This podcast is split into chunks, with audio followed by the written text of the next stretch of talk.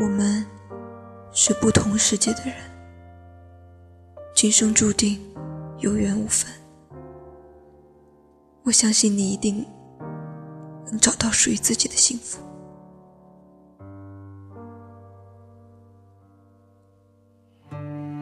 七夕了，怎么那么快呢？女人一夜没睡，在空荡荡的房间里独守孤窗，也许想他了吧。于是艰难地换上了一套印有那令人向往、令人渴望的鸳鸯图案的床上用品。那是十多年前他们一起逛街时挑选的。女人脑海里又浮现出那段美好的往事。你好，这里是 FM 八幺五五八，带着耳朵去旅行。我是一素，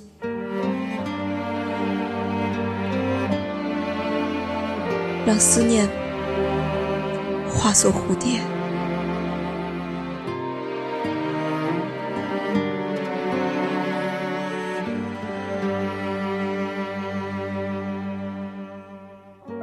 的他们还是花季少年，成绩优异的他们，在中学时就相遇了，不久就成了班主任汪老师的好帮手。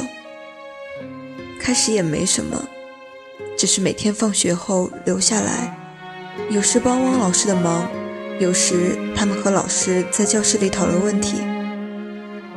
不久就成了老师的左右手。老师把他们的座位调在一起，以便于讨论问题、安排班务。喜欢同一门科目的他们，共同语言很多。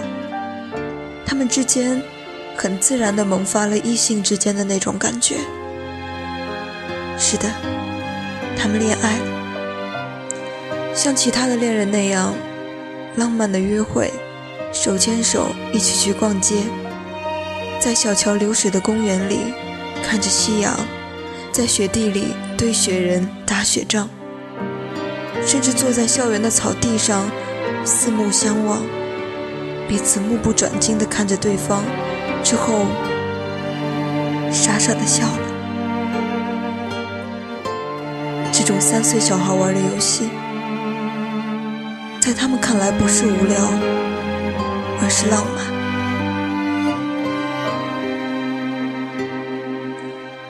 们的成绩直线下降了，疼他们的汪老师这才发现他们热恋了。那时刚好是高三，老师真的是被他们气坏了。他们本以为这下闹翻了天，但是老师没有，只是把他们调开，冷落他们。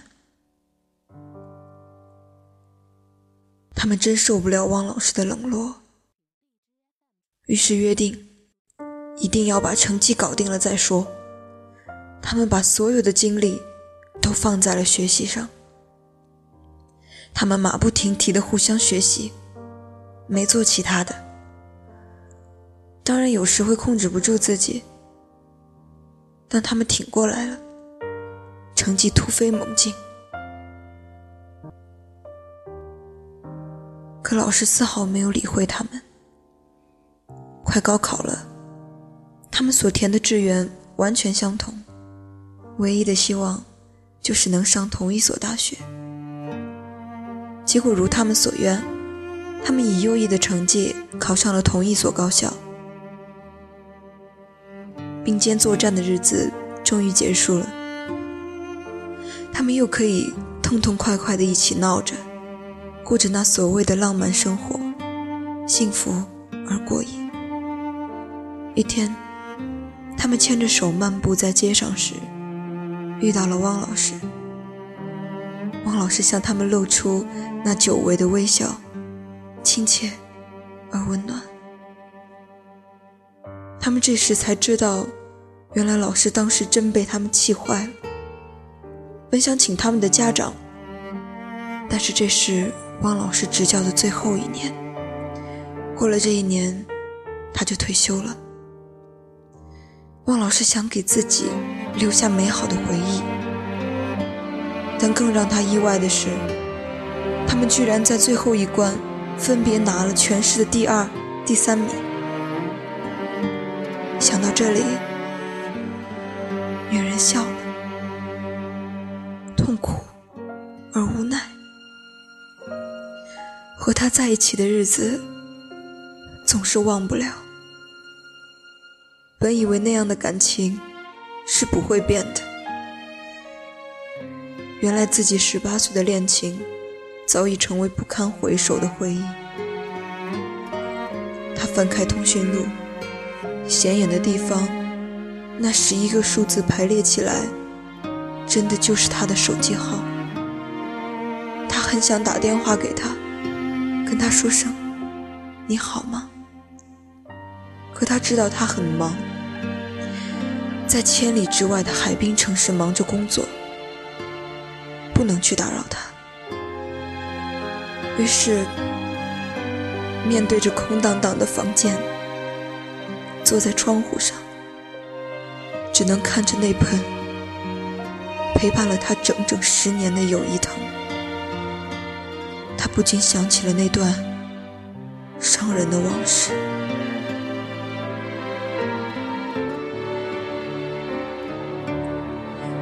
在大学校园生活里，精英比比皆是。男孩高大的身材、有神的眼睛，使他成为学校不少女生的偶像。很多人在暗恋着他，甚至有几个女生威胁着女孩要她放手。但那个高大而帅气的男孩，总以一颗不变的心守候着女孩。无论是美女还是才女，他他总是想方设法一一拒绝。他是多么深爱着她呀！因为女孩是那么纯洁，是那么善良，丝毫没有傲气。女孩也如此深爱着她的白马王子。爱着喜欢自己的男孩，他倍感幸福。可就在这个时候，另一个深爱着他的女孩，才貌双全的女孩，一天向男孩表白爱意，可男孩拒绝了。但那个女孩依然纠缠不清，绞尽脑汁的想闯进他们的生活。可让男孩没想到的是，一个多月后，那个女孩居然为了他而自杀了。这给男孩带来的伤害实在太大了。居然有女孩会为了自己而死，虽然这不是他们的错，和他们没有任何关系，可善良的他们。总觉得内心有着种种不安。可怜的男孩是那样的责备自己，甚至有些埋怨父母给他出众的外表。就在男孩痛不欲生时，女孩一直陪在他身边，给他最好的安慰。是的，这份安慰是最好的。因为男孩的最爱没有因此而离开他，男孩在女孩的安慰下，渐渐恢复了他独特的阳光与帅气。他们顺利的完成了学业，女孩有了一份理想的工作，而男孩则到外国深造。他们经常保持联系。是的。真爱不会因距离而疏远，他们的感情依然那么深，他们的未来有的是享不尽的幸福。等男孩完成深造以后，是把女孩接过去，还是他回国和女孩结婚呢？这都可以。可就在这时，一场突如其来的车祸，女孩下半身截肢了。因为女孩太爱男孩了，所以不想连累他，于是写了封信给男孩。信上写道：“我们相爱过，忘不了汪老师曾经成全了我们的初恋，忘不了我们相约在鹊桥的美好时光，忘不了我们曾经并肩作战的高考，忘不了。”你在大学期间给我的那份温暖而幸福的感觉，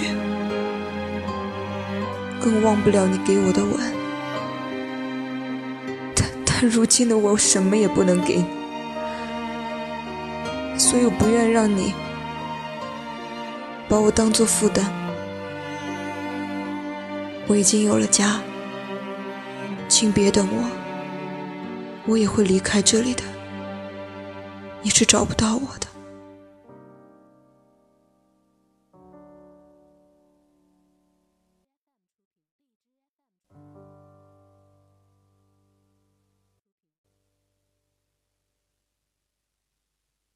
我们是不同世界的人，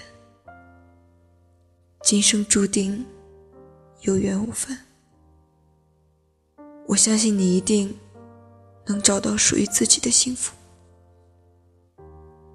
如果你还爱我，就好好照顾这盆友谊藤吧。这是我从小就种的，它一直陪伴着我。很大的一盆，我把它分割成一模一样的两盆。也许泥土里会带着我的气息。女孩计算着日子，选择在七夕之前。把这封信，还有友谊藤，一起寄给男孩。东西如约而至，男孩在七夕的那天，收到了女孩寄给他的东西。他的这封信，他崩溃了。这年他刚好完成了深造。他急忙赶回国去寻找女孩。他四处打听，却怎么也得不到女孩的联系方式。是的，女孩搬家了，电话也换了。失落的男孩在老同学那里唯一打听到的，只有女孩的 email。男孩每天都给女孩写情书。录着自己为女孩谱写的情歌，可无论男孩是写那些感人的情书，还是唱那些动人的情歌，女孩都没有回复。女孩细读着他的无数封情书，听着那熟悉而低沉的声音演唱的情歌，心都碎了。他好几次想跟男孩回复，却始终没有。现在的女孩已经是年过三十的女人了。他本以为当年的男孩现在正过着幸福的生活，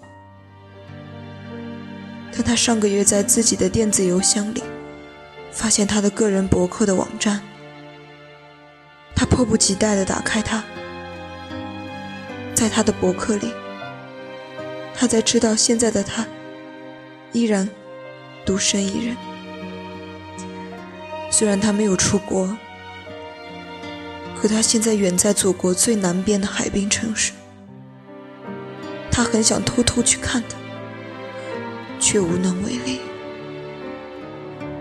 在他的博客里，他可以体会得到，他是那么孤独、寂寞。是多么需要一个女孩给他一个心灵的依靠，可自己不但什么也给不了他，而且只会成为他的负担。在他的文字里。现在的他，再也不是当年的那个阳光男孩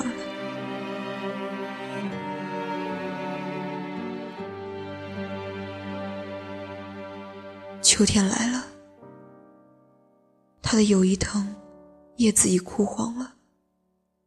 另一头的他，是否也枯黄了呢？十年了，他是否还留着那盆友谊藤呢？就让深深的思念化作黄蝴蝶，随着秋风飘到他梦里吧。